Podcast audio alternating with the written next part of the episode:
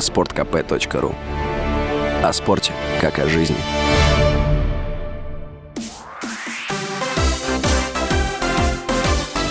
Новости спорта.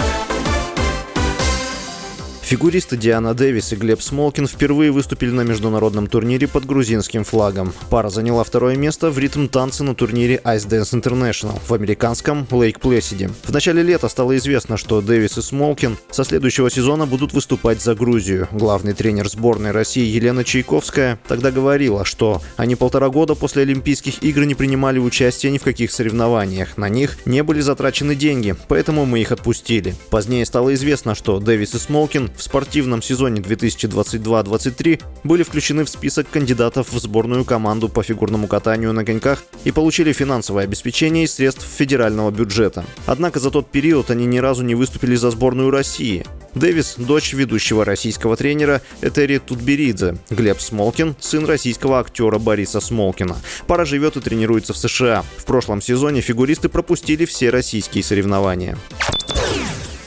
Появились новые подробности о возможном трансфере полузащитника «Динамо» из сборной России Арсена Захаряна во французский Страсбург. Он нужен для дальнейшего перехода Захаряна в Челси. В таком случае он сможет провести во французском клубе один сезон. В августе 2022 года появилась информация, что Захарян близок к переходу в Челси. Однако 1 сентября «Динамо» сообщила, что трансфер не состоялся из-за технических проблем.